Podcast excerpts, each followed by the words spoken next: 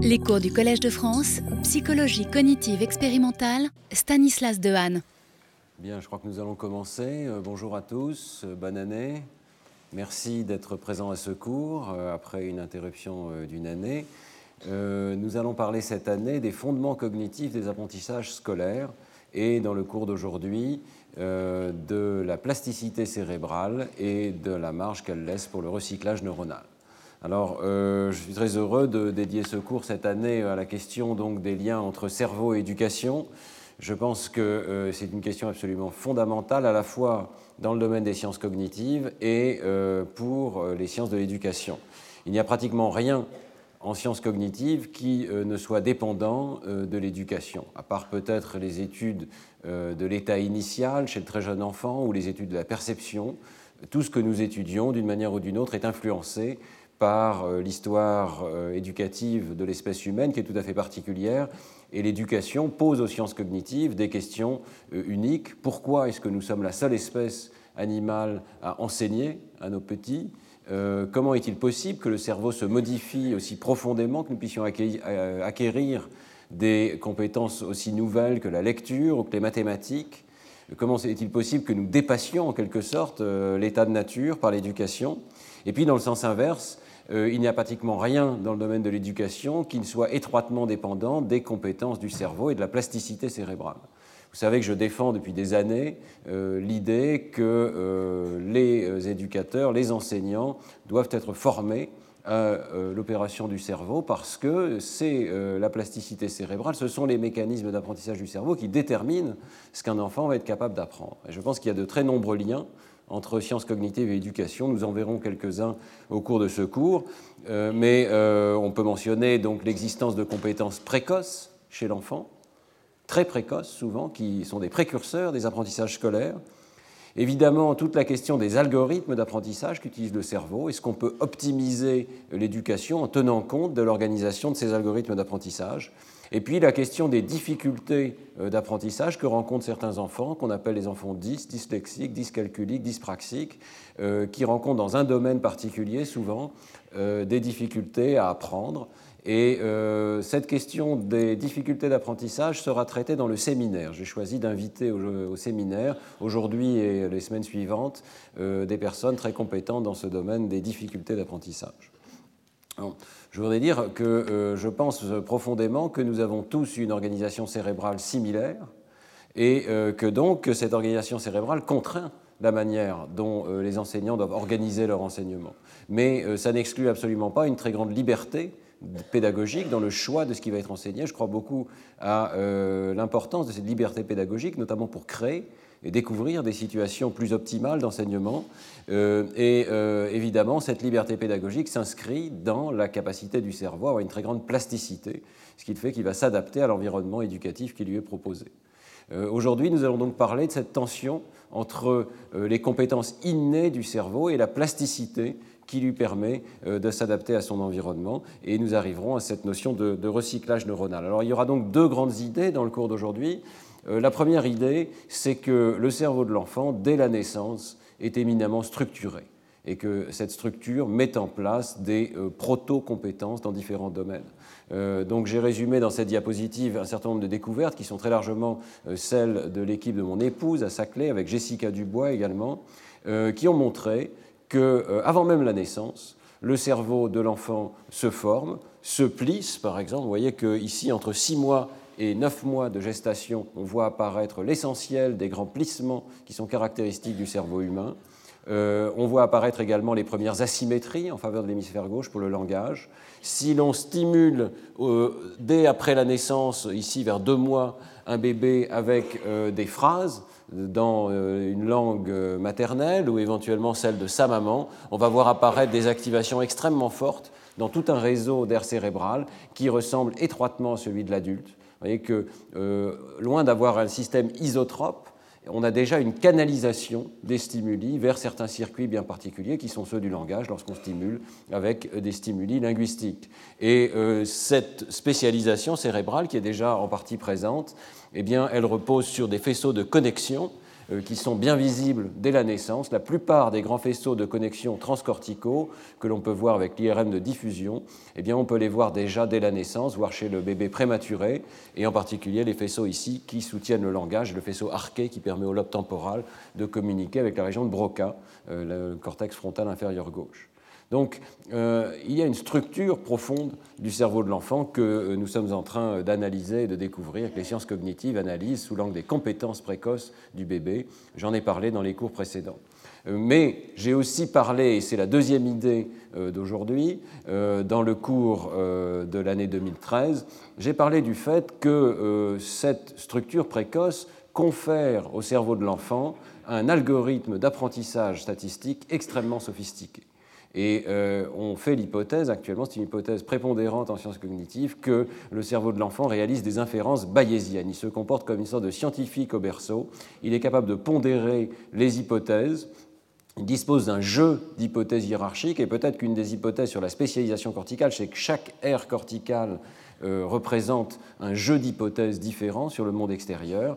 Et certaines de ces hypothèses peuvent être extrêmement abstraites. Par exemple, le monde est, constitué d'objets euh, rigides qui se déplacent. Euh, il existe des arbres. Certaines connaissances doivent être mises sous forme d'arbres. C'est sans doute critique pour l'apprentissage du langage. D'autres connaissances doivent être, mises sous forme de cartes euh, donc on peut parler de noyaux de connaissances avec Elisabeth Spelke de Harvard, Core Knowledge, c'est-à-dire des systèmes spécialisés qui confèrent à l'enfant des compétences dans le domaine des nombres, dans le domaine de l'espace, dans le domaine du langage, de la perception, etc. Et euh, en même temps, donc, euh, l'enfant va interroger le monde extérieur pour sélectionner parmi toutes ces hypothèses, celles qui sont les plus plausibles euh, en rapport avec euh, ce qu'il perçoit. Je vous avais montré l'an dernier un certain nombre d'expériences extrêmement intéressantes, dont celle euh, de Luca Bonatti, qui consiste à présenter aux enfants ce type de film dans lequel on reçoit une information qui est une information numérique. Il y a trois objets bleus, il y a un objet jaune, mais qui se transforme pour l'enfant en une information statistique, puisque lorsqu'il voit l'objet jaune sortir ici de derrière l'écran. Il est surpris, euh, on peut le mesurer par euh, ses réactions de regard de l'enfant. Hein, il regarde plus longtemps les, événements surprenants et cette surprise manifeste le calcul d'hypothèse, le calcul de la plausibilité du résultat qui a été observé ici, qui ici est un événement improbable. Donc il existe un algorithme d'apprentissage qui sélectionne parmi les hypothèses disponibles euh, dans le cerveau de l'enfant. Et euh, nous parlerons dans les cours suivants des différentes composantes de cet algorithme d'apprentissage. Mais euh, considérez que pratiquement chacune des grandes fonctions, que sont l'attention, la récompense, l'erreur, la curiosité, le sommeil, sont des ingrédients essentiels de cet algorithme d'apprentissage. Et nous consacrerons donc les différents cours à chacun de ces ingrédients. Il faut que euh, notre école, si elle veut euh, optimiser son apprentissage, sache euh, prendre en compte ces différents ingrédients. Alors, on a donc une tension entre un potentiel inné et des capacités d'apprentissage qui sont certainement, dans le cas de l'espèce humaine, particulièrement impressionnantes. Alors cette tension entre inné et acquis euh, fait l'objet euh, de débats sempiternels. Euh, je suis sans cesse interrogé, en particulier par des journalistes qui me disent, alors pour la lecture, quel est le pourcentage qui est dû à l'inné, quel est le pourcentage qui est dû à l'acquis? Bon, c'est une question qui n'a aucun sens. C'est une question qui suppose un modèle additif dans lequel il y aurait une sorte de somme complète, 100%, et on pourrait distinguer ce qui est dû à l'inné, ce qui est dû à l'acquis. ma réponse, c'est que les deux sont responsables à 100% où le bon modèle, c'est un modèle multiplicatif dans lequel les deux facteurs interagissent et jouent des rôles tout aussi essentiels. On peut dire, euh, c'est une citation qu'un de mes collègues m'avait euh, faite une fois, euh, dans le débat sur l'inné ou l'acquis, on a sous-estimé les deux. Je pense que c'est très juste. Alors, ce n'est pas une idée nouvelle non plus, c'est une idée que l'on peut trouver par exemple dès 1949 dans ce livre très important de Donald Hebb, The Organization of Behavior, euh, deux facteurs déterminent la croissance intellectuelle, un potentiel inné absolument indispensable et un environnement stimulant tout aussi indispensable. Il est inutile de se demander lequel est le plus important. On pourrait supposer que l'intelligence croît jusqu'à la limite fixée par l'hérédité ou par l'environnement, c'est-à-dire le minimum des deux. C'est en fait ce modèle multiplicatif. Dans un environnement parfait, c'est la structure innée qui donne le rythme, mais en partant d'une hérédité de génie, c'est l'environnement qui domine. Et donc, il va nous falloir analyser au cours des différents cours de cette année à la fois l'organisation innée du cerveau de l'enfant, mais aussi la manière dont sa plasticité permet l'apprentissage de facultés qui sont radicalement nouvelles, qui dépassent ce qui était anticipé par l'évolution, comme la lecture ou les mathématiques, et essayer de voir comment nous pourrons optimiser l'enseignement en fonction de ces contraintes. Une autre phrase de Donald Hem euh, m'a frappé, euh, c'est une phrase euh, optimiste. Les éléments essentiels de cette influence de l'environnement ne sont pas encore connus, ça reste vrai aujourd'hui. Je crois que nous ne savons pas exactement comment optimiser l'environnement de l'enfant, l'environnement éducatif de l'enfant. Le fait est que nous savons presque rien de précis sur cette question. À notre insu, notre pays est peut-être peuplé de génies potentiels découvrir les conditions qui développent au mieux les aptitudes de l'enfant, quelles qu'elles soient, devrait constituer une des priorités de la psychologie. Je pense que ces mots sont très justes et euh, que c'est effectivement une priorité de la psychologie, mais peut-être ça doit l'être encore plus. Alors, laissez-moi vous introduire euh, ce cours en vous présentant euh, un jeune homme qui a aujourd'hui 20 ans, Nico, qui nous illustre à la perfection l'étendue, mais aussi les limites de la plasticité cérébrale. Voici un dessin qui a été réalisé sur ordinateur par Nico quand il avait 8 ans. Il était capable de manipuler le langage logo et de faire ce genre de production. Et ensuite, euh, à l'adolescence, Nico a euh, acquis des compétences artistiques intéressantes. Ce sont ici deux de ses euh, œuvres, deux de ses peintures, des papillons. L'art de l'escrime, c'est un escrimeur. Il est capable de gagner des compétitions d'escrime. Il dessine aussi, vous voyez, avec une dynamique intéressante. ce jeu de l'escrime. Euh, pourquoi est-ce que je vous parle de Nico? Eh bien parce que euh, voilà le cerveau de Nico. Euh, Nico ne dispose pratiquement que d'un hémisphère, l'hémisphère gauche. pourquoi? Vous voyez qu'il reste quand même un tout petit peu hein, de cortex de l'hémisphère droit dans sa partie postérieure ici, et dans sa partie très antérieure, mais pratiquement tout un hémisphère a disparu ici. Et pourquoi? Eh bien, l'histoire de Nico est racontée dans un livre intéressant d'Antonio Batro, Un demi-cerveau suffit, titre assez provocateur. Euh, à l'âge de 3 ans et 7 mois, Nico a subi une intervention chirurgicale qui n'est pas si rare que ça, qu'on appelle hémisphérectomie, donc ablation d'un hémisphère, ici l'hémisphère droit, euh, afin d'interrompre une épilepsie euh, extrêmement sévère. Et donc Nico a eu toute sa scolarité, toute son enfance, avec un seul hémisphère, très soutenu par sa famille, très soutenu par Antonio Batro de la Harvard Graduate School of Education. Il a suivi une scolarité essentiellement normale à Buenos Aires. Il est allé au lycée à Madrid jusqu'à 18 ans. Il a obtenu euh, des compétences euh, assez euh, remarquables, c'est-à-dire essentiellement normales dans le domaine du langage oral et écrit, de la mémoire, y compris des compétences spatiales, puisqu'il lui manque un hémisphère droit, ça n'est pas trivial. Il présente des talents, comme vous l'avez vu, remarquables sur le plan artistique. Il est aussi escrimeur, donc il est membre de l'équipe nationale de handisport. et vous avez vu, donc c'est talent de dessin. Euh, il dispose d'un diplôme en informatique. Donc ça nous montre qu'il est possible de surmonter des handicaps tout à fait considérables dans la mesure où ceux-ci sont euh, confrontés dès l'enfance. Bon, ça ne veut pas dire que euh, Nico est tout à fait comme un enfant normal. Il est hémiparétique, c'est pour ça qu'il joue dans l'équipe de handisport. il a des difficultés avec l'hémicorps gauche. il est également hémianopsique, donc il n'a pas une vision normale de l'hémichamp gauche. Et euh, ce qui est intéressant, c'est que de nombreuses fonctions qui auraient pu être gravement déficitaires à la suite d'une telle lésion euh, ont été euh, très bien compensées. Par exemple, s'il passe un test d'attention globale versus locale, vous connaissez peut-être ce test qui est dû à Naven, dans lequel on demande à l'enfant soit de faire attention aux petites lettres soit de faire attention à la grande lettre qui est inscrite ici, eh bien Nico n'a pas de difficulté à orienter son attention vers le niveau global, alors qu'une lésion comparable chez l'adulte euh, donnerait des déficits euh, majeurs. Sur le plan de la compensation, d'ailleurs, on peut penser que lorsque Nico copie ici euh, impression soleil levant, il n'a évidemment aucune difficulté dans l'organisation spatiale de la figure, dans euh, l'organisation globale, si l'on peut dire, et dans l'attention globale. Et lorsque Nico fait son autoportrait, ou lorsqu'il fait son autoportrait, qui est d'ailleurs très intéressant, hein, autoportrait en tant que Dorian Gray, voyez, dans lequel une moitié du visage euh, est détériorée ici, euh, eh bien, cet autoportrait est essentiellement normal, symétrique, sans négligence. je l'ai rapproché ici d'un autre cas d'un peintre Anton Reierscheidt, qui a subi une très vaste lésion de l'hémisphère droit qui l'a rendu émi-négligent à l'âge adulte. Vous voyez qu'à l'âge adulte, le même type de lésion, on s'attendrait à ce que ça conduise à euh, des déficits majeurs dans lesquels la partie euh, gauche de l'espace, ici, est tout à fait euh, négligée. L'organisation spatiale de la figure est aussi extrêmement atteinte et il faut des mois et des mois pour que soit surmonté ce type de difficulté. il reste très souvent des anomalies dans l'organisation spatiale à la suite de lésions de l'hémisphère droit. Et les mi-négligences restent, disons, dormantes et continue d'être visible dans des tests simples. Eh bien, euh, ça n'est pas le cas de Nico. Euh, et euh, ça nous montre bien ici, dans, à travers cet exemple, hein, qu'il est possible de surmonter lorsque la plasticité cérébrale est présente et qu'un environnement éducatif soutenu est présent, il est possible de surmonter des lésions qui surviennent précocement.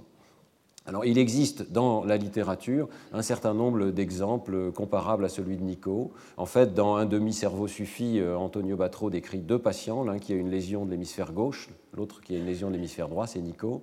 Euh, il existe des études qui ont été menées euh, par Farané et Varga Kadem en particulier sur un patient qui a une lésion très importante de l'hémisphère gauche précoce et qui apprend un langage qui n'est peut-être pas complètement normal, mais enfin qui dispose d'une syntaxe, qui dispose d'une récursion, qui dispose d'organisation de la phrase, qui nous montre bien que la plasticité peut être étendue. Nous avons nous-mêmes euh, amené euh, Nico au laboratoire et il, euh, il s'est prêté volontiers au jeu de l'IRM fonctionnel.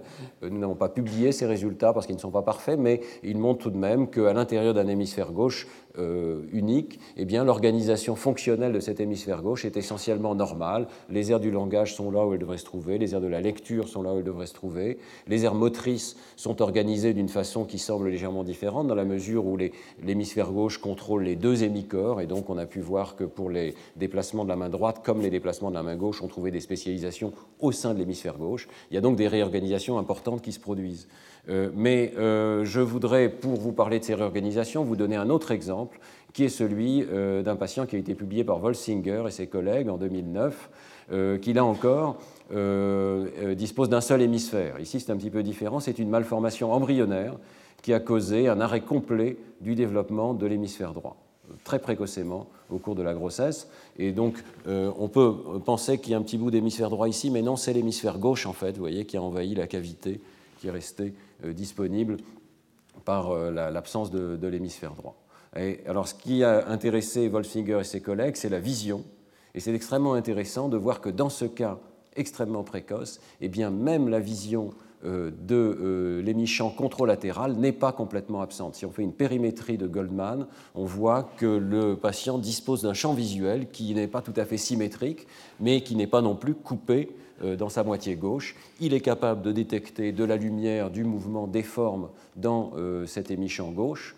Euh, alors que ça ne serait pas le cas si la lésion survenait à l'âge adulte. Et Wolsinger et ses collègues ont donc étudié quelle était la plasticité qui avait permis à cette région centrale du champ visuel d'être essentiellement symétrique. Donc ils ont présenté des stimuli à l'intérieur du rectangle que l'on voit ici au centre de l'écran au cours de l'IRM fonctionnel. Et euh, vous savez euh, certainement que l'on peut pratiquer une cartographie des aires visuelles, la, rétinotopie des aires visuelles, en faisant tourner, par exemple, des stimuli ici euh, très lentement, à l'échelle de quelques dizaines de secondes, et en regardant quelles sont les aires correspondantes qui s'allument à la surface du cortex. Donc ici, au centre, vous avez l'organisation d'un cerveau contrôle, dans lequel on voit très bien cette organisation controlatérale. Donc les stimuli qui balaient les méchants gauche euh, active les régions visuelles de l'hémisphère droit. Et euh, sur la base des retournements de ces différentes cartes, on peut isoler les aires visuelles V1, V2, etc. Et inversement pour les stimuli qui sont présentés dans l'hémisphère droit. Et vous voyez que euh, lorsque cet examen a été pratiqué chez le patient AH, eh on a vu que son hémisphère gauche répondait non seulement aux stimuli qui étaient présentés dans l'hémisphère droit, ce qui est normal, mais aussi qu'il y avait des îlots de réponse aux stimuli qui étaient présentés dans les l'hémisphère gauche. Autrement dit, il y a eu une réorganisation suffisamment profonde pour que euh, des voies qui sont normalement croisées dans le cerveau euh, se retrouvent ici avec des projections ipsilatérales permettant une fonction, c'est-à-dire permettant de restaurer une partie de la vision dans cet hémichamp qui normalement aurait dû être aveugle. Et l'hypothèse qui est faite par Wolfsinger et ses collègues, c'est que les cellules ganglionnaires de la rétine ont été réorientées, que leurs axones, au lieu de se croiser dans le chiasma optique, innervent le corps genouillé latéral du thalamus ipsilatéral et donc permettent ensuite cette innervation euh, vers le cortex. Donc c'est un exemple à nouveau qui nous montre qu'en cas de lésion extrêmement précoce, la plasticité cérébrale existe euh, et euh, évidemment combinée avec un environnement visuel suffisant, elle a permis à cette personne de développer une réorganisation visuelle très profonde avec réorganisation des cartes visuelles.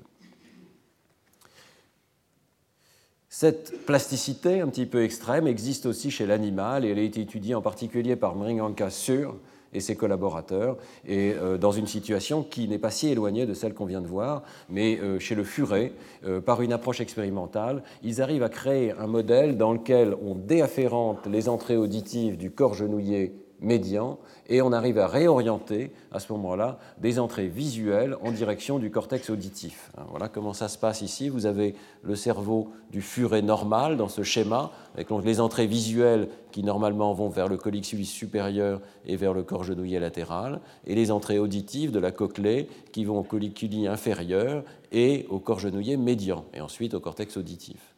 Eh bien, euh, chez l'animal ici expérimental, on crée une lésion du colliculus inférieur qui fait que les entrées euh, rétiniennes ici, au lieu d'aller vers le colliculus supérieur, se réorientent vers le corps genouillé médian, donc un noyau thalamique auditif normalement, qui devient visuel et qui projette toujours vers le cortex auditif. Et par ce biais, on arrive donc à créer un cortex auditif qui reçoit des entrées visuelles. Et c'est un modèle expérimental que Mringanka Seur et ses collègues ont étudié in extenso, avec toutes les méthodes de l'imagerie euh, et tout ce qui est disponible en électrophysiologie euh, chez l'animal. Et ils ont observé euh, une réorganisation massive auditive, c'est-à-dire la présence de cartes visuelles dans un cortex qui normalement devrait être un cortex auditif. C'est tout à fait étonnant. Donc ici, vous avez l'organisation normale du cortex visuel V1, l'air visuel primaire. Vous savez sans doute, vous connaissez sans doute cette représentation où euh, il y a une spécialisation donc pour l'orientation des différentes cellules du cortex visuel et on peut représenter la préférence pour l'orientation verticale ou diagonale ou horizontale par ces différentes couleurs et on voit apparaître une carte des euh, sensibilités à l'orientation dans le cortex visuel primaire. Et eh bien dans le cortex auditif primaire des animaux recablés, on voit apparaître exactement le même genre de cartes. Alors que ces cartes, évidemment, n'ont rien à voir avec l'organisation normale du cortex auditif. Euh, donc, euh, en particulier, on peut montrer que les connexions horizontales à l'intérieur de ce cortex, donc les connexions d'une euh, partie de ce cortex à l'autre, se sont profondément réorganisées. Dans le cortex visuel normal, on observe des connexions qui vont assez loin et qui connectent entre elles les différentes régions qui préfèrent la même orientation. Donc par exemple, toutes les régions en jaune ici, un neurone qui est ici va avoir des collatérales qui vont projeter vers les autres régions en jaune. Eh bien, euh, ce n'est pas du tout l'organisation que l'on trouve dans le cortex auditif normal, dans lequel il y a une organisation qui est plutôt de proche en proche, mais c'est l'organisation que l'on va trouver sous forme de patch, donc de connexion horizontale, dans le cortex auditif qui a été recablé. Autrement dit, il est possible qu'un recablage des entrées du cortex auditif euh, conduise à une réorganisation extrêmement profonde dans la mesure où ceci est pratiqué très précocement. Alors, euh, il est important de souligner que cette déafférentation est, faite tout de suite après la naissance et que le furet est un animal dont la naissance est extrêmement précoce au cours du développement, ce qui permet ce type de réorganisation. Alors, est-ce qu'il faut en conclure pour autant que la plasticité reine? On entend parfois hein, ce message, euh, la plasticité cérébrale est, euh, en quelque sorte mythifiée, elle est considérée comme euh, isotrope permettant de réorganiser le cortex de, multiples manières. en dépit de ce type d'expérience, en dépit de patients tels que Nico, eh bien, il faut considérer que la plasticité n'est absolument pas illimitée. Euh, cette plasticité ici est tout à fait particulière, donc euh, la plasticité cérébrale n'est pas aussi massive qu'on pourrait le penser, les entrées n'organisent pas complètement le cortex, cette réorganisation d'abord n'est pas parfaite, euh, et Mringanka Sur est très clair là-dessus. Donc, ce sont des cartes qui ressemblent à des cartes visuelles, mais elles ne sont pas aussi bien organisées et la vision n'est pas aussi bonne par ce biais-là que pourrait l'être la vision normale par le biais des aires visuelles. Il s'agit d'une réorientation tout à fait particulière, d'une aire sensorielle à une autre aire sensorielle primaire, Et euh, jusqu'à présent, il n'y a pas d'autres exemples de réorientation de ce type vers des aires qui seraient par exemple un cortex préfrontal. Donc euh, on peut penser qu'il s'agit d'une situation ici euh, tout à fait particulière.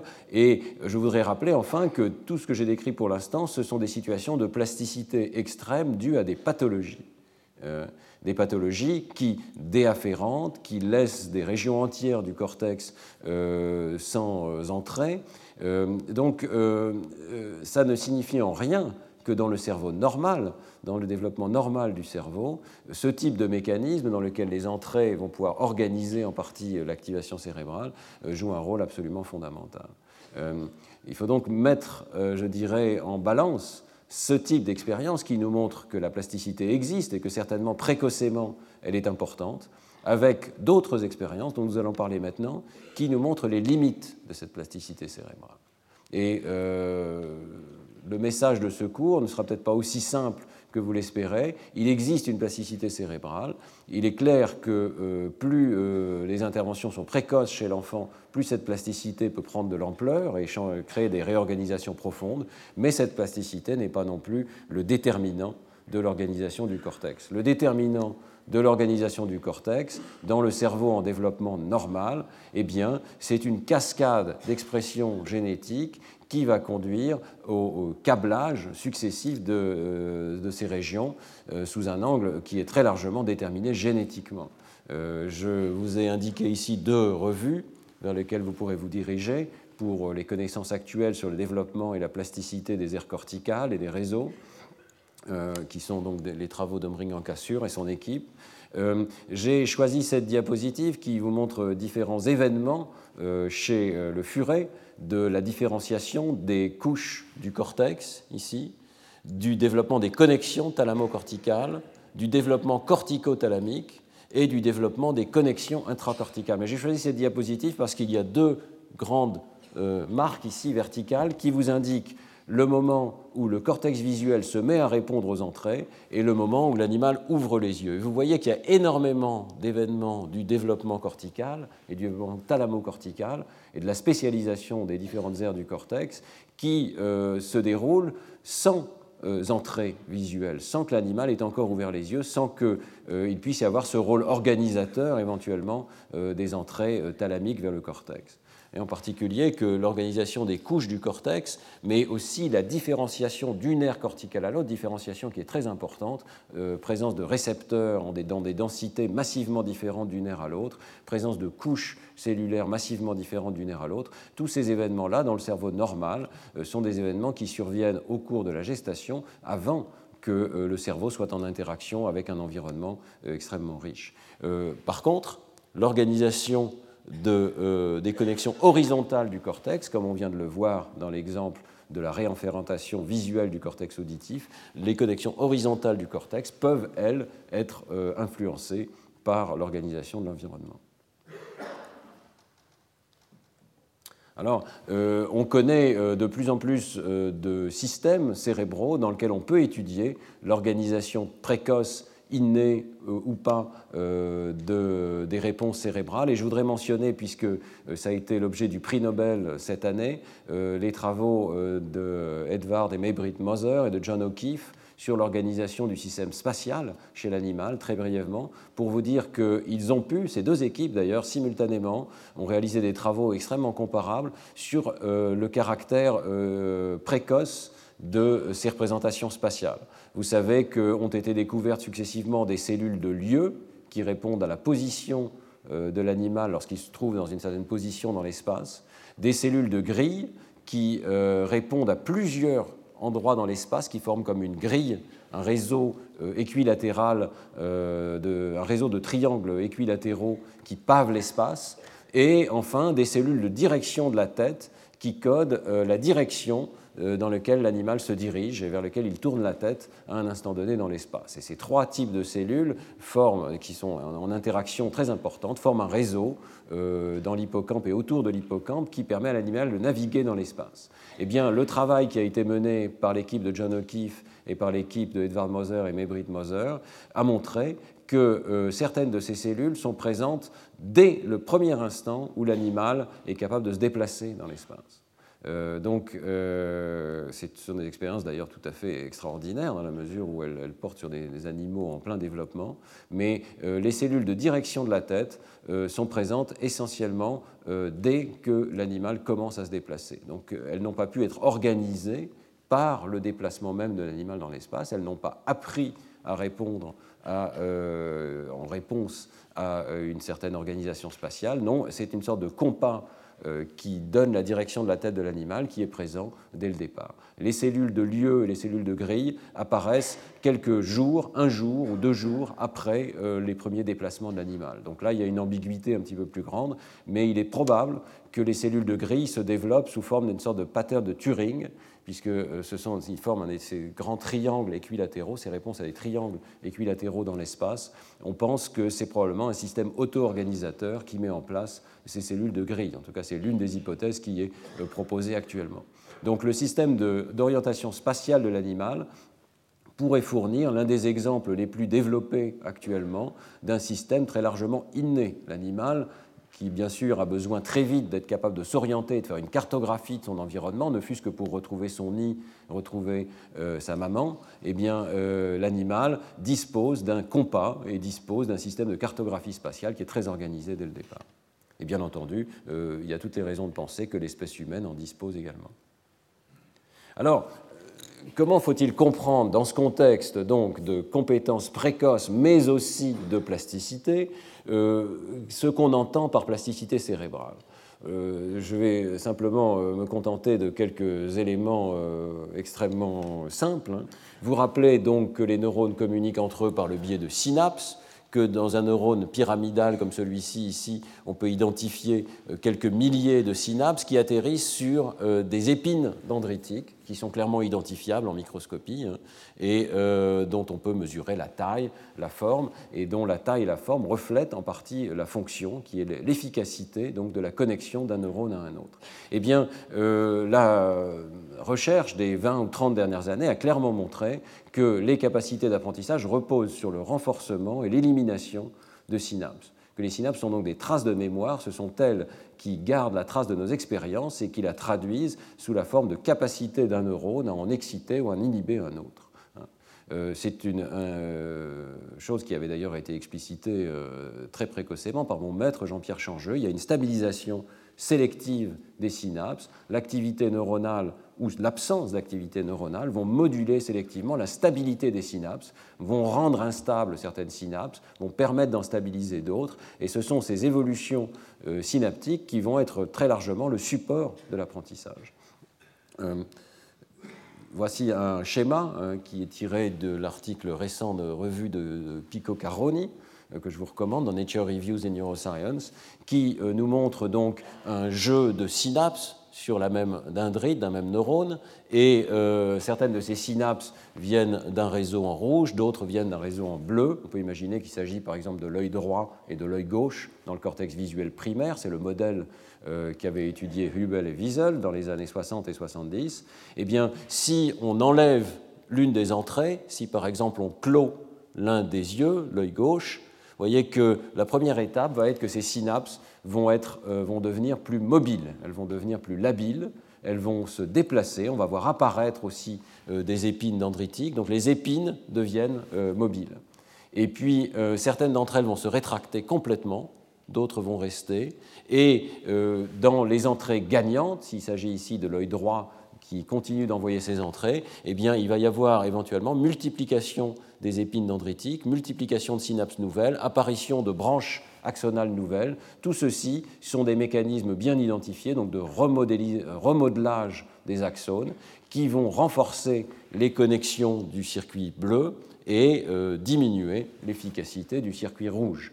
Et euh, dans le cas des travaux de Hubel et Wiesel, vous savez que lorsqu'on euh, ferme un œil en cours de développement chez l'animal, eh bien, euh, le résultat va être l'amblyopie, c'est-à-dire que l'animal va perdre l'usage de cet œil. Les entrées en provenance de cet œil ne vont plus être traitées convenablement par le cortex, et sur le plan fonctionnel, euh, ça va se traduire par essentiellement une absence d'usage euh, des entrées de cet œil.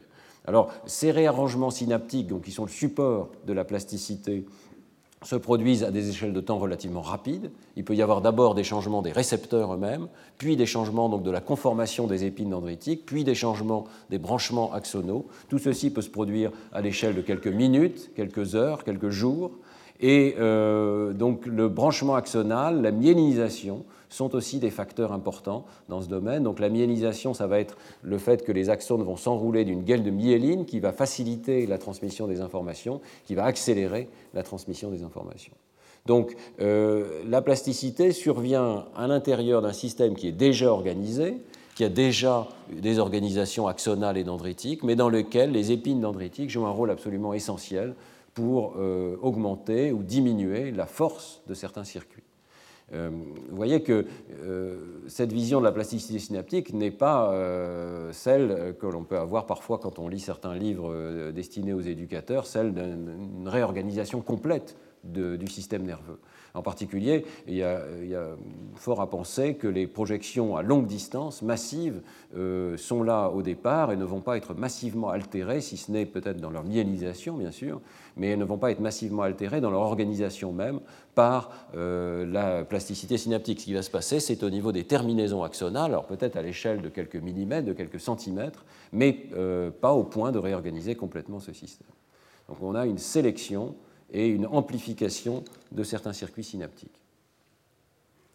Il est important de comprendre aussi que cette plasticité cérébrale n'est pas illimitée au cours du développement, et euh, c'est le moment d'introduire la notion de période critique.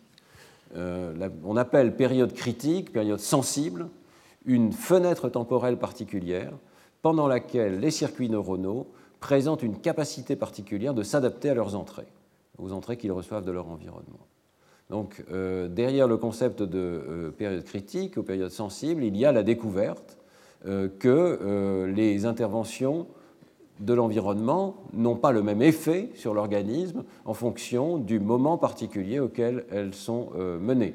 Et euh, le travail de référence dans ce domaine, c'est celui de Hubel et Wiesel, qui ont montré, je vous l'ai dit il y a un instant, qu'un animal en développement, lorsqu'on va lui suturer un œil euh, pendant quelques semaines, va perdre définitivement l'usage de cet œil, va rester emblyope toute sa vie, alors que la même intervention menée chez l'animal adulte ne va pas du tout avoir le même effet. L'animal, lorsqu'il va rouvrir euh, l'œil, va de nouveau récupérer l'usage de la vision pour cet œil.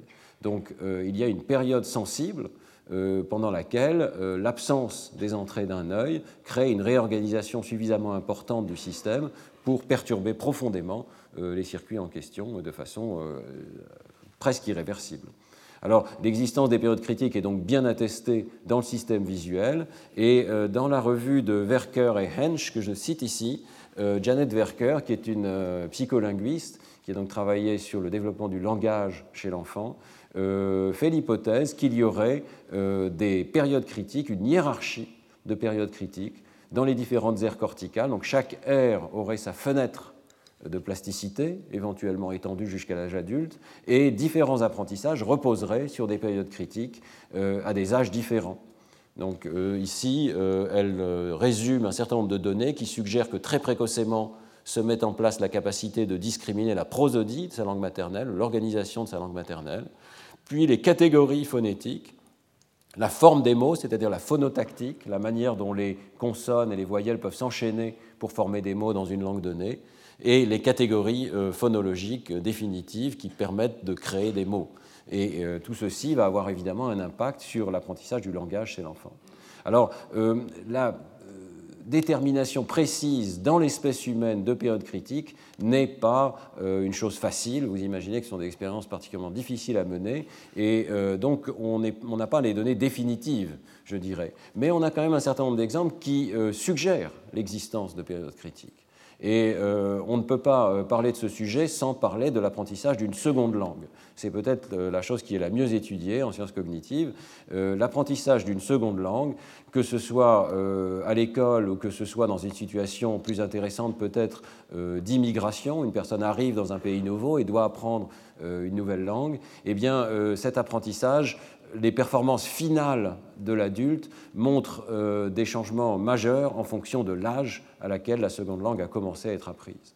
Il y a essentiellement dans cette courbe qui a le classique et du Alice à Newport, qui a ensuite été étendu par les travaux d'Hélène Neville et d'autres personnes, il y a une décroissance quasi continue des performances finales en fonction de l'âge d'arrivée dans le nouveau pays, et il y a une baisse qui est particulièrement nette de cette courbe aux alentours de la puberté.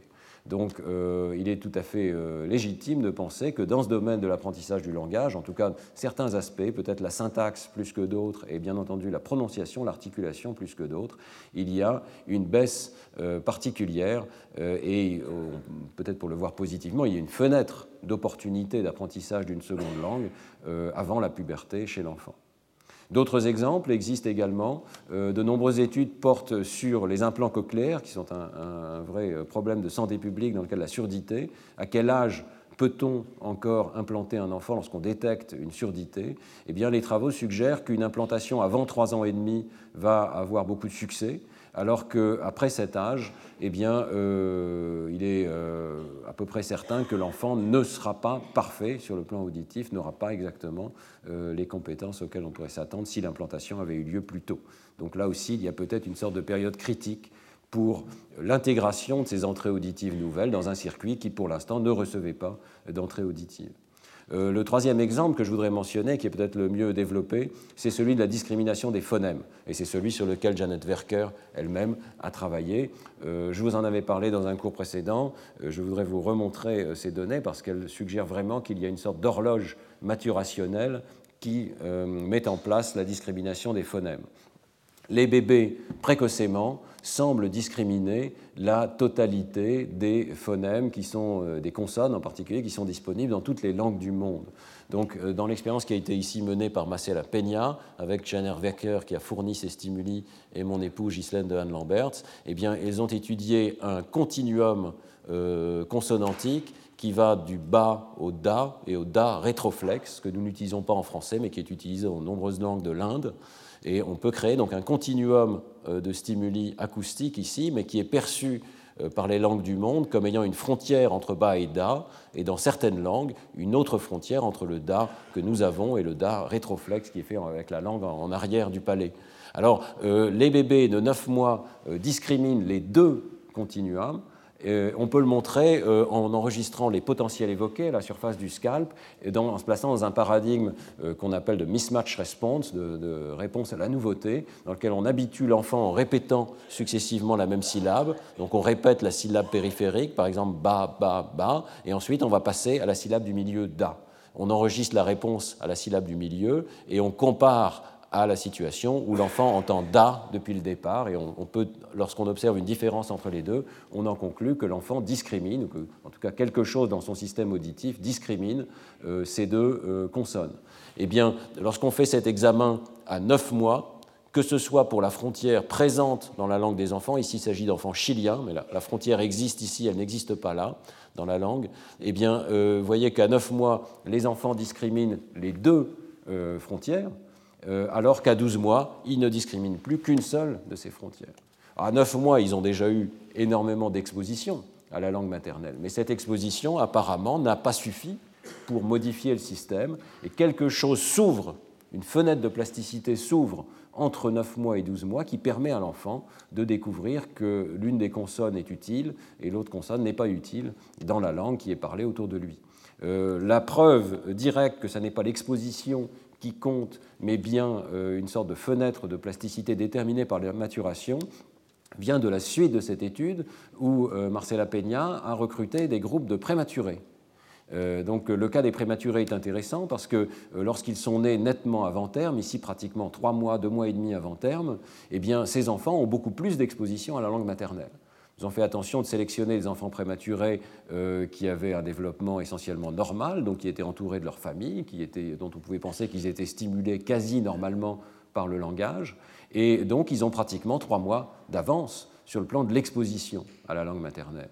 Eh bien, ce que les résultats montrent ici, c'est que euh, cela ne change pas l'horloge, qui est donc biologique, euh, d'ouverture de, cette période de plasticité cérébrale. Vous voyez que les prématurés euh, donc ici ils sont testés, hein, comme dans l'expérience précédente, ils sont testés soit 9 mois après le terme, soit 12 mois après le terme. Donc les enfants normaux qu'on vient de voir sont ici, et les prématurés ne sont pas différents des enfants normaux. Et la, colonne critique, c'est celle des enfants prématurés euh, donc, qui sont testés 9 mois après le terme, c'est-à-dire à 18 mois après la conception, mais c'est-à-dire pour eux 12 mois d'exposition à la langue maternelle. Eh bien, 12 mois d'exposition ne changent pas euh, significativement les performances des enfants ici. C'est seulement lorsque ces enfants auront atteint la période maturationnelle de 12 mois après le terme que l'on verra euh, s'écrouler leur performance pour le contraste consonantique qui n'est pas utilisé dans leur langue. vous voyez, ici, c'est peut-être un des exemples les plus frappants, d'une fenêtre temporelle qui s'ouvre euh, et qui permet un apprentissage et qui dépend d'une sorte d'horloge biologique. On voit que ce sont des horloges ici qui sont extrêmement précoces, hein, et on sait que euh, si l'on veut qu'un enfant apprenne des contrastes, par exemple en chinois, je vous en reparlerai dans les expériences de Pat Cool en particulier, eh bien, euh, il faut l'exposer très précocement pour que ces contrastes se mettent en place. On ne sait pas très bien, cela dit, à quel moment cette période de plasticité se ferme. Ici, on en voit l'ouverture. Euh, on sait que, par exemple, lorsque les enfants sont adoptés, eh bien, euh, il y a une grande possibilité qu'une euh, langue remplace une autre. les travaux de Christophe Pallier au laboratoire en particulier ont montré cela. il reste une controverse pour savoir si ce remplacement d'une langue par une autre peut être complet et jusqu'à quel âge il peut être complet, mais on considère que probablement aux, alentours de la puberté ou probablement un petit peu avant, vers 9-10 ans, cette plasticité pour l'apprentissage se ferme définitivement.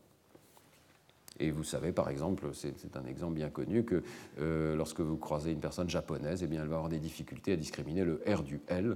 Euh, simplement parce qu'elle n'a pas été exposée à ce contraste dans sa langue, euh, ce qui est évidemment, nous n'avons pas conscience que nous-mêmes, Français, nous, euh, il nous manque des éléments de discrimination essentiels pour certaines langues indiennes ou pour certaines langues chinoises, par exemple.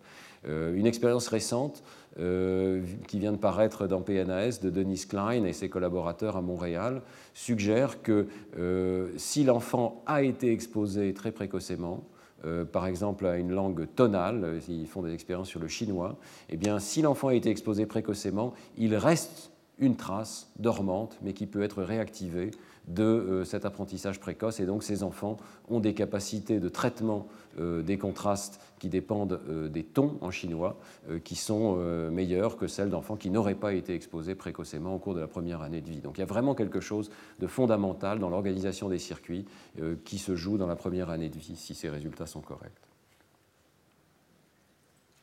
Alors, euh, qu'est-ce qui détermine ces périodes critiques euh, Eh bien, euh, là, je vais vous renvoyer au cours d'un autre professeur du collège, Alain Prochian, qui donne son cours et qui fait ses travaux de recherche sur ce sujet. Ce n'est pas mon sujet de recherche, mais je vais essayer de résumer très brièvement en disant qu'on sait maintenant que donc cette période critique en fonction de l'âge qui détermine la plasticité, qui fait que la plasticité atteint un pic, eh bien, elle est freinée et euh, elle est arrêtée également par différents facteurs. Euh, on sait que l'ouverture et la fermeture de la période sont étroitement liées à la maturation des circuits inhibiteurs qui sont donc liés aux neurotransmetteurs GABA. Et en particulier, certaines cellules qu'on appelle les cellules PV parce qu'elles expriment la parvalbumine, euh, qui sont donc des neurones inhibiteurs euh, qu'on appelle des basket cells, des cellules en panier, jouent un rôle extrêmement important euh, dans la fermeture de la plasticité cérébrale. C'est leur maturation qui semble accompagner la période critique, et lorsque cette maturation atteint un certain niveau, la période critique se ferme. Il semble que ces cellules interviennent en modulant le rapport excitation sur inhibition. C'est-à-dire que lorsque l'inhibition atteint un seuil critique, eh bien, euh, la plasticité devient fermée, le circuit devient fermé. Euh, alors, euh, en particulier, avec la maturation, ces neurones se figent dans un sens extrêmement physique, c'est qu'ils s'entourent de ce qu'on appelle des réseaux périneuronaux, en anglais périneuronal nates, qui sont donc des structures formées de protéines et de sucres, et les axones s'entourent également de gaines de myéline, et tout ceci crée une structure physique qui rend la plasticité bien moindre. Voyez, le, système va devenir figé. Ce qui ne veut pas dire euh, que cette plasticité est la même partout. Et des travaux assez intéressants, euh, en regardant cette littérature, j'ai trouvé, euh, porte sur l'espèce humaine spécifiquement et nous montre que dans l'espèce humaine, d'abord, la maturation de ces cellules PV, donc exprimant la parvalbumine, peut être extrêmement lente. Ici, on est dans le cortex préfrontal humain, et vous voyez que la maturation euh, survient essentiellement très tardivement, aux alentours de la puberté, et euh, même euh, dans l'adolescence, cette maturation se poursuit encore, et il est probable que la plasticité reste tout au long de la vie dans certains de ces circuits. Euh, donc en fonction de l'âge, on voit ici cette maturation dans le cortex préfrontal. Ce que Condé, Lund et Lewis ont observé dans leur article, c'est que euh, cette maturation des cellules PV, qui détermine donc la plasticité euh, synaptique, la fermeture de la période critique, n'est pas la même dans toutes les régions du cortex des primates et qu'elle est beaucoup plus rapide, cette maturation, dans les aires sensorielles précoces, comme l'air V1 ou l'air A1, et qu'elle devient de plus en plus euh, lente à mesure que l'on progresse dans la hiérarchie des aires corticales.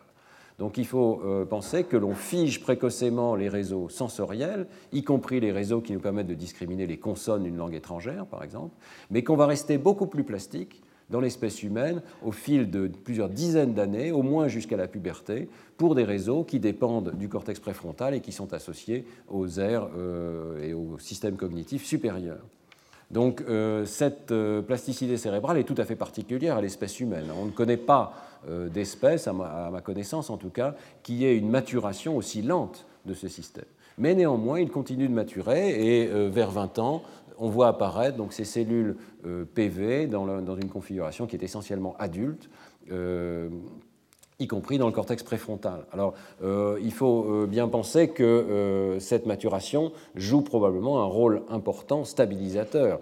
On pourrait penser que c'est utile ou que ça pourrait être intéressant pour tout le monde si l'on arrivait à manipuler, comme c'est le cas maintenant dans certains travaux d'Alain Prochian et de Takeo Hensch, si on arrivait à rouvrir la période de plasticité synaptique, peut-être on pourrait apprendre une seconde langue ou on pourrait apprendre mieux des nouvelles compétences. mais il est tout à fait clair aussi que la fermeture de la plasticité joue un rôle important pour la mémoire et pour la stabilisation du système. Et des travaux, euh, que je mentionne simplement en passant ici, suggèrent que euh, c'est peut-être euh, un des facteurs qui joue dans la schizophrénie ici. Il a été observé une immaturité des cellules exprimant la parvalbumine dans le cortex préfrontal chez les patients atteints de schizophrénie. Euh, donc il n'est pas impossible de penser que ces maladies psychiatriques qui se déclenchent souvent à l'adolescence seraient dépendantes d'une anomalie dans la fermeture de la période de plasticité qui ferait que le système ne stabilise pas des croyances euh, strictement normales. Fin de la parenthèse sur la psychiatrie, mais euh, donc considération que dans notre espèce, il y a une maturation avec des périodes qui s'étalent dans le temps en fonction euh, des aires cérébrales qui sont concernées et qui est extrêmement lente pour ce qui concerne les aires euh, supérieures du cortex préfrontal. Alors, il faut aussi considérer que ces périodes critiques ne sont pas strictement figées. Elles peuvent être modulées, la plasticité peut se refermer ou se rouvrir. Euh, l'ouverture et la fermeture de ces périodes critiques ne dépendent pas uniquement d'une horloge, comme je l'ai montré jusqu'à présent, mais aussi de facteurs environnementaux et ou pharmacologiques. On connaît de nombreux exemples maintenant. Je vous renvoie à nouveau vers le cours d'Alain Prochian ou vers les écrits de Takeo Hensch. Cet article de revue est particulièrement intéressant parce qu'il fait le pont entre biologie et euh, psychologie. Mais euh, par exemple, il faut savoir que l'exposition aux benzodiazépines peut accélérer l'ensemble de cette maturation et donc déplacer la fenêtre critique euh, dans le sens d'un raccourcissement de la plasticité, de la période de plasticité. Et donc, euh, des travaux à la fois chez l'animal et maintenant y compris chez l'homme, avec Janet Werker, suggèrent que les personnes qui prennent des benzodiazépines vont euh, éventuellement, au cours de la grossesse, imposer un raccourcissement des périodes critiques euh, au fœtus et à l'enfant qui va naître. Donc ce sont des travaux extrêmement importants. Inversement, peut-être ils offriraient des moyens de rouvrir la période critique, ce qui pourrait être très important dans les situations de lésions cérébrales, par exemple on voit ici apparaître évidemment le rôle très important de l'inhibition. Hein. Euh, ce sont des réseaux dépendants des circuits inhibiteurs qui sont affectés par ces benzodiazépines et qui vont intervenir dans la fermeture de cette période euh, critique. Alors inversement, euh, la fermeture de la période critique dans le cas de la vision binoculaire dans l'RV1, qui est le plus étudié depuis les travaux de Hubel et Wiesel, peut être retardée.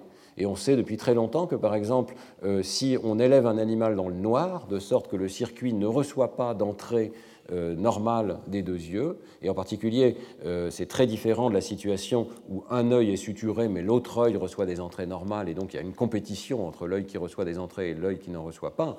Eh bien, euh, lorsque les deux yeux sont clos pendant une période assez longue, eh bien, la plasticité va pouvoir être retardée. L'animal va conserver sa plasticité. La période critique va donc être retardée. Donc vous voyez ici que euh, peut-être il y a une métaphore intéressante pour nous euh, d'une situation de privation sensorielle qui va permettre quand même euh, à l'enfant de conserver une certaine plasticité. Alors je voulais mentionner en particulier des travaux très récents qui sont parus dans Nature en 2013 de Pico Caroni et ses collaborateurs qui, qui font un travail absolument remarquable sur la question donc, de ce qui détermine ces périodes critiques chez l'animal et euh, ils travaillent dans l'hippocampe de la souris adulte. C'est un point très important. Et ils vont montrer que même chez la souris adulte, des facteurs environnementaux vont permettre de rouvrir ou au contraire de fermer la plasticité. Euh, le premier euh, point qu'ils démontrent très clairement, c'est que l'enrichissement de l'environnement, qui fait l'objet d'études depuis au moins 40-50 ans en neurosciences, l'enrichissement de l'environnement facilite l'apprentissage et constitue l'un des facteurs qui permet de rouvrir la plasticité synaptique dans l'hippocampe. Alors qu'est-ce qu'on appelle enrichissement de l'environnement? C'est une manipulation euh, assez importante. On introduit un environnement social, les souris sont mises en cage à plusieurs. On introduit un environnement physique dans lequel il y a des jeux, des euh, labyrinthes, des objets qui sont introduits dans l'environnement de la souris. Et en particulier, l'activité physique de la souris est aussi augmentée, elle se déplace plus. on peut introduire une roue qui lui permet de courir, etc. Donc tous ces facteurs, on sait aujourd'hui, jouent un rôle très important. Activité physique, nouveauté dans l'environnement et environnement social. Et chacun peut être manipulé isolément, mais dans l'expérience ici de Caroni, ils sont manipulés simultanément. Et euh, Caroni et ses collaborateurs montrent que euh, ceci a un effet absolument majeur sur d'autres tests. Donc, par exemple, ici, une fois les souris placées dans un environnement enrichi pendant quelques jours, quelques semaines, on les place dans le test classique du Morris Water Maze, qui consiste euh, pour la souris à découvrir une plateforme qui est cachée sous l'eau et, donc à découvrir où se trouve cette plateforme dans l'espace, eh bien, euh, les performances des animaux qui ont été placés dans un environnement enrichi sont euh, nettement supérieures. Ils apprennent beaucoup plus vite à trouver la plateforme euh, que les, animaux qui ont été traités normalement dans des cages habituelles.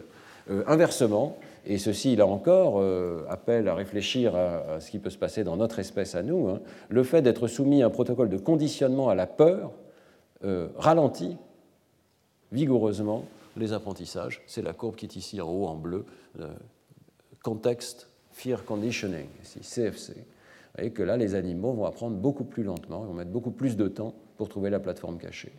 Euh, alors, euh, évidemment, Caroni et ses collaborateurs ne se contentent pas euh, de ces données comportementales, mais descendent au niveau euh, de l'analyse de ce qui se passe dans les circuits de l'hippocampe, et ils montrent que là encore, les cellules exprimant la parvalbumine, donc ces cellules euh, paniers, eh bien, sont au cœur de cette ouverture, de cette fermeture de la plasticité synaptique.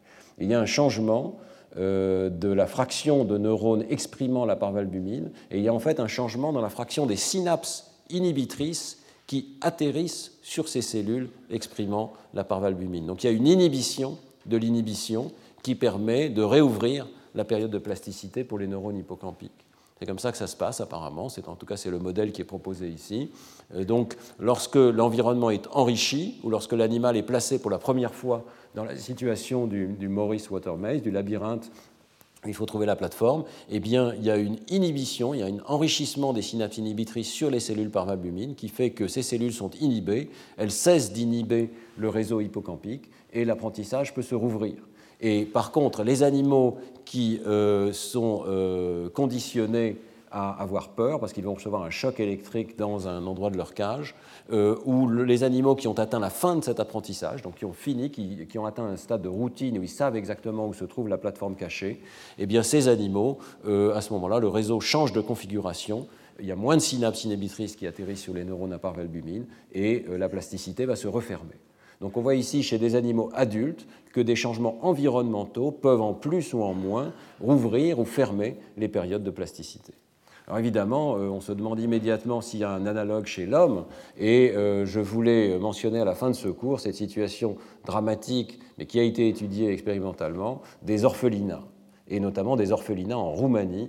Vous savez qu'en 89, lorsque Ceausescu est tombé, euh, on a découvert évidemment l'état de la Roumanie et euh, l'état en particulier des orphelinats en Roumanie, où euh, des milliers d'enfants étaient maltraités, on peut dire, dans des conditions absolument dramatiques, à souvent plus d'une vingtaine d'enfants par personne responsable, parfois sans jamais voir la lumière du jour dans euh, des euh, cages avec un environnement extrêmement restreint, ne permettant pas de, bouger, avec euh, donc une pression sociale et pratiquement aucune stimulation. Donc on a essentiellement la manipulation inverse de celle qui est faite par Pico Caronir. On a à la fois très certainement la peur, ou en tout cas des émotions négatives, et une absence d'environnement social enrichi, d'environnement physique enrichi avec de la nouveauté, et, euh, d'activité physique également pour ces enfants, tout simplement.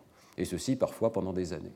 Alors, euh, c'est une situation évidemment dramatique. Euh, le gouvernement roumain a appelé à ce moment-là des collègues de Harvard, et notamment Charles Nelson, qui a mis en place, euh, pour répondre à cette demande, un, protocole de recherche, mais aussi d'intervention sociale, simplement. Ils ont obtenu des financements, ils ont mis en place tout un réseau de familles d'accueil, et ils ont permis à un certain nombre de ces enfants d'être accueillis en famille d'accueil. Mais ils ont aussi étudié expérimentalement cette situation, euh, euh, dans un moment qui a été d'ailleurs controversé sur le plan éthique. Il y a toute une discussion éthique dans les articles de Science autour de cet article, si vous allez voir, vous trouverez toute une discussion des aspects éthiques de ces expériences, mais euh, ils ont à un certain moment assigné aléatoirement les enfants euh, en orphelinat, soit à des familles d'accueil, soit à rester dans l'orphelinat. Ils n'avaient pas assez de familles d'accueil dans leur protocole pour permettre d'accueillir tous ces enfants. Alors je tiens à dire tout de suite que euh, ces aspects éthiques euh, ont été quand même extrêmement euh, traités avec, je dirais, beaucoup de prudence par cette équipe, et en particulier, ils ont fait tout ce qu'ils pouvaient pour que d'autres familles d'accueil soient trouvées pour ces enfants. Ils n'ont évidemment pas empêché les enfants de sortir de l'orphelinat, bien au contraire. Et plusieurs années après, leur protocole s'est transformé en un vaste système d'accueil de ces enfants. Il y a maintenant donc en Roumanie un système d'accueil euh, dans, des familles, comme il peut y avoir chez nous, et ces orphelinats euh, disparaissent complètement, et c'est en grande partie grâce à cette équipe de Charles Nelson. Néanmoins, il y a donc ce moment clé où un certain nombre d'enfants sont accueillis dans des familles d'accueil, et d'autres ne le sont pas, et ils sont suivis ensuite pendant plusieurs années. Et euh, ça s'appelle donc le Bucharest Early Intervention Project. Et ces résultats ont montré de façon extrêmement nette l'importance de l'environnement familial euh, euh, et d'un placement familial précoce. C'est-à-dire que les enfants qui étaient placés dans des familles montraient des avantages extrêmement nets du développement physique et mental. Par exemple, ici, euh, dans cet article récent, je crois que c'est celui de PNAS, ils ont examiné le développement social des enfants à 8 ans. Et ceux qui ont été placés, alors vous voyez, il y a plusieurs colonnes ici. Il y a la colonne de gauche, ce sont les enfants qui sont restés en institution, donc care as usual, comme ils ont appelé. Euh, ensuite, il y a le foster care group, qui sont des enfants, c'est pas adopté, pardon, c'est placé euh, dans différents âges. Et donc, vous avez les enfants qui sont placés avant 20 mois et les enfants qui sont placés après 20 mois ici. Et puis enfin, vous avez les enfants qui n'ont jamais été en institution, jamais été en orphelinat, qui sont restés dans leur famille, mais dans le même environnement en Roumanie. Eh bien, vous voyez ici que sur un test euh, social qui est représentatif hein, de beaucoup de ces tests, de lexique, etc., de perception, d'intelligence, eh bien, les enfants qui sont placés avant 20 mois euh, ne présentent pratiquement pas de déficit ou très peu de déficit, alors que ceux qui sont placés après 20 mois euh, présentent des déficits euh, assez, majeurs. Donc, clairement, je m'excuse, je crois que je me, suis, trompé dans l'ordre de ces colonnes, ce sont ce groupe-ci hein, qui a été placé avant 20 mois et qui est évidemment très proche des enfants qui n'ont jamais été placés en institution. Euh, donc, euh, vous voyez qu'on peut observer encore des déficits huit ans euh, après la naissance chez des enfants qui ont simplement eu la malchance de tomber dans une de ces institutions et de ne pas être placés rapidement dans une famille d'accueil. Le placement dans une famille d'accueil joue un rôle essentiel, et ceci alors même qu'il peut y avoir des anomalies cérébrales qui continuent d'être détectables chez tous les enfants. Par exemple, ici, dans le volume total de matière grise, eh bien, il semble que les enfants, même ceux qui ont été placés, conservent des anomalies. Donc euh, il y a vraiment un rôle tout à fait essentiel du placement précoce, de l'environnement euh, dans lequel l'enfant est traité. Euh, et le message positif, c'est que la plasticité cérébrale est suffisamment grande pour qu'un placement avant l'âge de 20 mois puisse permettre à ces enfants de récupérer essentiellement des compétences quasi normales. Voilà, alors le but de cette matinée, c'était donc de vous alerter sur cette tension entre contraintes cérébrales et plasticité cérébrale, et l'importance des deux, et les contraintes que les deux apportent sur euh, le développement euh, de l'enfant. Euh, alors j'en viens au sujet, dans les dix dernières minutes, au sujet qui me tient personnellement à cœur, c'est-à-dire la manière dont l'éducation peut être vue comme un recyclage des circuits qui sont proposés à la naissance par euh, notre fondement génétique, par notre euh, développement in utero. Donc l'éducation vue comme un recyclage neuronal avec euh, cette caricature, pour, pour essayer de s'en souvenir, nous sommes des humains placés sur une pyramide génétique héritée de notre évolution de primates c'était une caricature à l'époque, évidemment, qui était opposée à Darwin, hein, euh, mais euh, qu'on peut considérer avec un grain de sel comme étant une métaphore de ce que nous sommes. Nous sommes un gros cerveau placé sur une pyramide de systèmes anciens. Eh bien, euh, le cerveau humain est donc soumis à des contraintes anatomiques très fortes, héritées de son évolution. Des cartes structurées, on l'a vu, sont présentes dès l'enfance, biaisent les apprentissages. Les circuits structurés sont présents dès l'enfance. La plasticité, bien entendu, est réelle. Il ne pourrait pas y avoir d'éducation sans plasticité, mais elle est restreinte dans le temps, elle est restreinte dans l'espace, elle est contrainte à certains circuits. Elle ne peut pas, évidemment, modifier complètement l'organisation euh, cérébrale. Mais euh, l'éducation va intervenir en se servant de cette période de plasticité. Donc l'éducation tire profit de la très longue fenêtre de plasticité de l'espèce humaine. Et dans euh, l'hypothèse du recyclage neuronal que je fais, les acquisitions culturelles nouvelles, comme la lecture, comme le calcul, les mathématiques, ne vont être possibles que dans la mesure où elles sont compatibles avec ces architectures cérébrales préexistantes qu'elles recyclent. Chaque objet culturel, mettons les chiffres arabes par exemple, doit trouver donc une niche neuronale que nous faisons par l'éducation, nous avons trouvé un certain nombre d'objets, comme les chiffres arabes, les lettres, euh, le système d'écriture. Nous avons trouvé des objets qui ont des niches neuronales, c'est-à-dire des circuits neuronaux préexistants qui sont suffisamment plastiques pour pouvoir être recyclés, qui vont donc être réorientés, la flexibilité étant suffisante pour les réorienter vers une fonction qui est suffisamment proche de celle qu'ils avaient au départ. Alors évidemment, chaque circuit possède des propriétés intrinsèques. La plasticité ne permet pas de bouleverser totalement toutes ces propriétés intrinsèques. Ces propriétés intrinsèques les rendent plus ou moins appropriées aux nouveaux usages euh, qui vont être faits de ces régions cérébrales. Et donc, on va avoir des contraintes fortes de l'organisation cérébrale sur les apprentissages scolaires. Et on va voir apparaître des traits universels à toutes les cultures, simplement parce que nous avons tous la même organisation cérébrale qui contraint les apprentissages culturels. Alors cette vision euh, que j'appelle recyclage neuronal, euh, vous sentez bien qu'elle a une parenté très forte avec le concept d'exaptation qui a été proposé par euh, Stephen Jay Gould ou de bricolage évolutif de François Jacob, c'est-à-dire l'idée que l'évolution fait du neuf avec du vieux, que très souvent un dispositif biologique qui a pu évoluer dans un certain contexte va être réorienté pour servir dans, un nouveau contexte. Alors pourquoi introduire un terme nouveau comme celui de recyclage neuronal? Eh bien parce que ça n'est pas tout à fait la même idée. Et euh, je souhaiterais qu'on restreigne l'usage du terme recyclage neuronal au cas où euh, ceci se produit au cours du développement de l'enfant et non pas avec une évolution génétique. Donc il y a vraiment quelque chose de particulier au cas où une compétence nouvelle se met en place dans le cerveau en quelques semaines ou quelques mois au cours du développement sans changement de notre patrimoine génétique. C'est là le point clé. C'est ça qui distingue le recyclage neuronal de l'exaptation chez Stifel Jay Gould. en s'appuyant uniquement sur la plasticité cérébrale, c'est-à-dire la capacité du cerveau à s'adapter à des situations, à des stimuli nouveaux. C'est là-dessus que se fonde l'éducation. Alors euh, l'hypothèse du recyclage neuronal va conduire à des prédictions nouvelles qui, sont, qui dépassent euh, celles que l'on pourrait faire sur la base de l'exaptation ou du, bricolage évolutif. D'abord, l'existence de précurseurs cérébraux avant l'apprentissage, avant l'école. Si l'on scanne euh, des enfants, si l'on étudie l'organisation du cerveau de l'enfant, on doit pouvoir trouver des précurseurs cérébraux dans les circuits qui vont ensuite se réorienter vers une, nouvelle activité. Et ceci devrait conduire à ce que j'appelle une double invariance. Invariance dans les circuits neuronaux associés à chaque activité culturelle. On va trouver que ce sont les mêmes circuits neuronaux qui sont responsables, par exemple, de l'apprentissage de la lecture dans les différents pays du monde. Et à l'inverse, on va trouver que les cultures partagent de nombreux traits qui souvent trouvent leur origine dans l'organisation des circuits de notre cerveau. C'est-à-dire tout n'est pas possible dans le domaine culturel. Certaines inventions sont possibles parce que la plasticité cérébrale correspondante existe, d'autres ne vont pas être possibles, ne vont pas être faciles à apprendre par le cerveau parce que euh, les circuits correspondants ne sont pas suffisamment plastiques. Il y a donc à avoir des contraintes fortes sur l'apprentissage et la vitesse et la facilité d'apprentissage dans cette hypothèse euh, devraient varier avec la complexité du recyclage neuronal requis. On en verra quelques exemples dans la fin de ce cours dans le domaine de la lecture. Et euh, enfin, on prédit que éventuellement l'éducation conduit à des gains de fonction.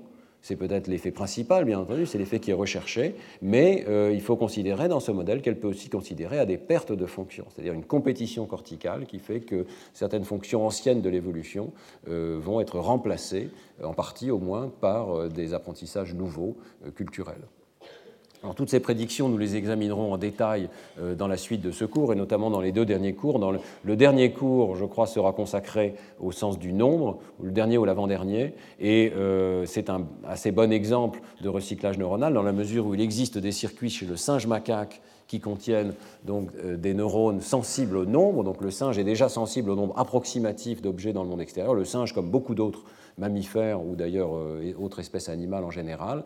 Mais nous réutilisons ce circuit lorsque nous faisons des mathématiques avec nos symboles euh, de l'arithmétique.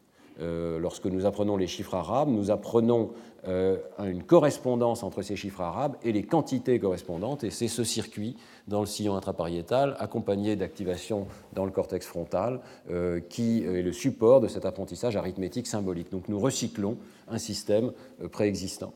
Euh, ce n'est pas seulement d'ailleurs pour le nombre, mais aussi pour la géométrie. L'enfant dispose d'intuitions précoces, ce qu'on peut appeler le sens du nombre, le sens de l'espace, qui sont réutilisés, euh, et l'enseignant, à mon sens, doit s'appuyer sur euh, l'existence de ces circuits pour promouvoir un apprentissage plus facile de ces concepts. Alors, deuxième exemple, euh, dont je parlerai dans euh, le dernier cours, c'est l'ère de la forme visuelle des mots, le circuit de la lecture. Euh, vous savez que nous avons pu montrer avec Laurent Cohen, avec beaucoup d'autres collègues dans le monde, qu'il y a une aire cérébrale bien particulière qui se met en place au cours de l'apprentissage de la lecture. Et ce qui a été tout à fait surprenant au départ, qui a en fait conduit à cette hypothèse du recyclage neuronal, c'est que cette aire se situe au même endroit chez tout le monde. Nous avons tous lorsque nous avons appris à lire, euh, développer un circuit qui se situe dans la région occipito-temporale latérale gauche et euh, qui a appris à répondre aux chaînes de lettres qui nous permet de reconnaître les chaînes de lettres comme étant des mots, les envoyer vers le reste du circuit du langage. Nous pensons qu'il s'agit d'un recyclage des circuits cérébraux qui permettent la reconnaissance invariante euh, des objets et des visages. Donc autre cas de recyclage neuronal, un système qui est très plastique hein, puisqu'il nous permet euh, même tout au fil de la vie d'apprendre à reconnaître des visages nouveaux, des objets nouveaux, mais qui est ici réorienté avec une plasticité maximale, réorienté vers des formes complètement nouvelles qui sont celles des lettres euh, qui nous permettent de lire.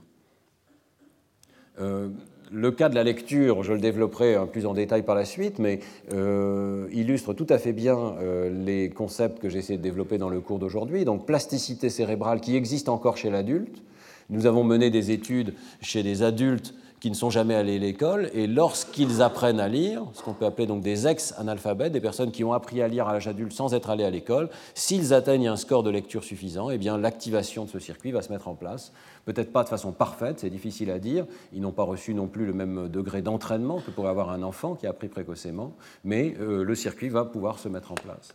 Euh, par contre, le circuit est quand même beaucoup moins plastique chez l'adulte que chez l'enfant. Et une manière de le voir, c'est l'effet des lésions de ce circuit. Si euh, une lésion affecte ce circuit ou les entrées de ce circuit, comme ici chez ce patient que nous avions vu à la salle pétrière, eh bien, le patient va pouvoir développer un syndrome d'alexie, c'est-à-dire une perte de la capacité de lire qu'il avait auparavant. Et euh, beaucoup de ces patients ont énormément de mal à récupérer des capacités de lecture normales, bien qu'ils fassent des efforts massifs tous les jours pour essayer de réapprendre à lire. Nous avons plusieurs cas de ce type euh, de patients qui euh, ne progressent pratiquement pas dans la récupération de la lecture, simplement parce qu'un circuit bien particulier a été lésé à l'âge adulte. Et c'est intéressant de contraster avec ce qui peut se passer lorsque la même lésion survient dans l'enfance, et la boucle sera bouclée, puisque c'est un cas un petit peu similaire à celui de Nico dont je vous ai parlé au départ. Ici, il s'agit euh, d'une jeune fille à qui il a fallu enlever chirurgicalement toute la partie occipito-temporale de l'hémisphère gauche, euh, toujours dans euh, l'idée de contrôler une épilepsie rebelle. Hein. Et cet enfant s'est développée de façon relativement normale. Elle a été à l'école, elle a appris à lire, elle est devenue une très bonne lectrice.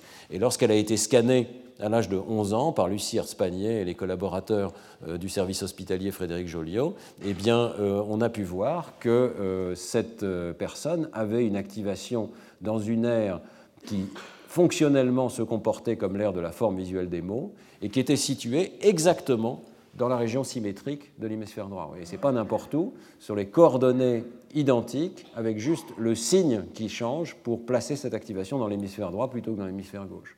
Donc là encore, un circuit qui est plastique, parce que cette lésion a eu lieu dans l'enfance, la même lésion à l'âge adulte aurait des effets beaucoup plus dramatiques, mais un circuit qui n'est pas complètement plastique dans la mesure où c'est un deuxième circuit tout à fait symétrique du premier qui va prendre en compte la fonction.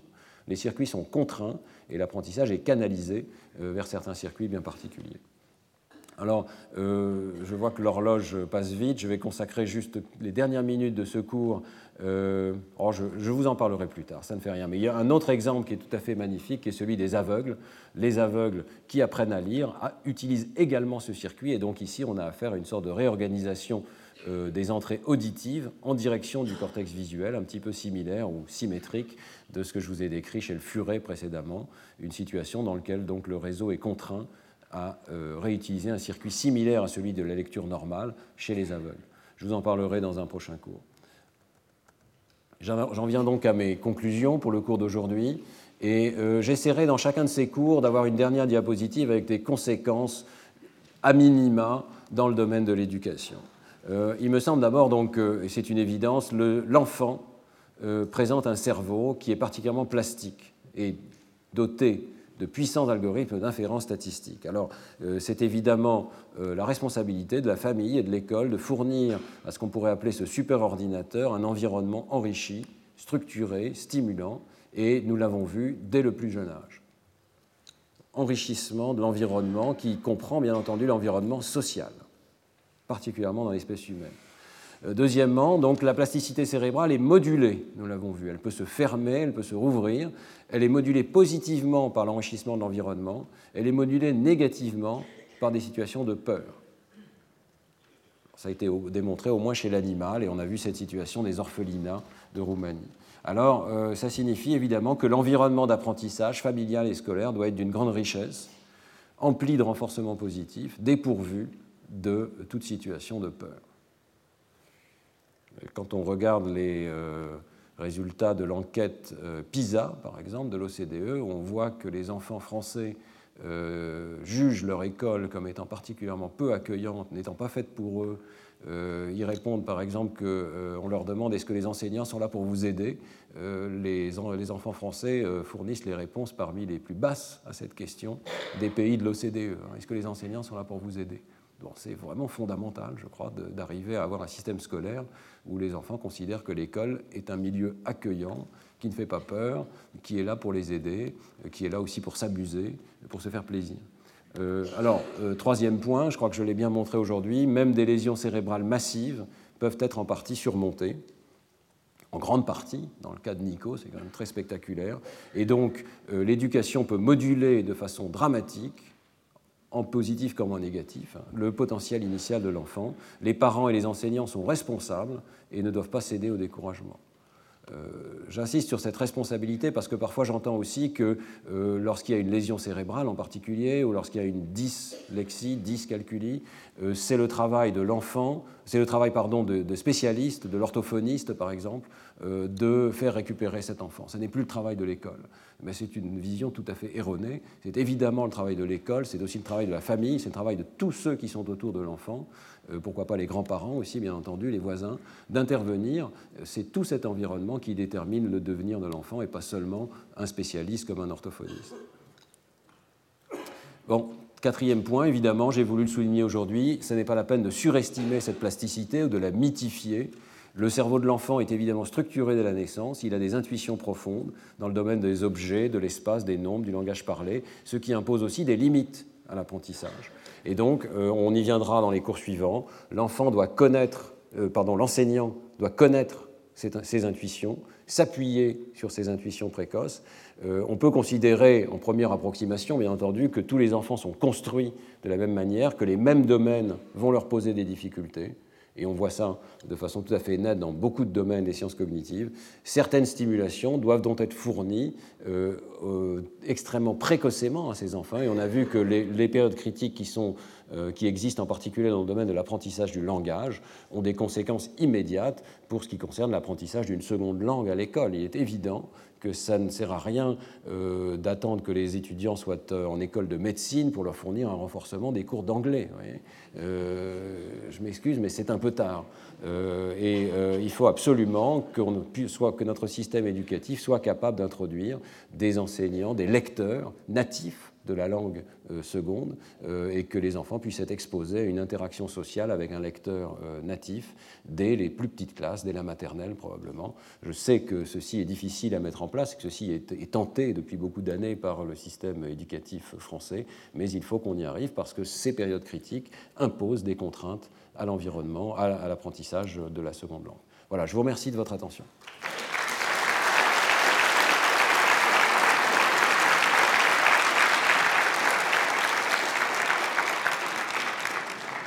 Je vous ai mis ici quelques références. Vous retrouverez toutes ces diapositives sur le site du Collège de France. La vidéo devrait être en ligne d'ici quelques jours. Et euh, je crois qu'on n'a malheureusement pas le temps hein, pour des questions aujourd'hui. Peut-être j'essaierai de faire plus court la semaine prochaine et de prendre quelques questions. Euh, on va avoir dans 10 minutes un exposé euh, de Paul Guéquière qui va nous parler de la dyslexie. Retrouvez tous les enseignements du Collège de France sur www.collège-2-france.fr.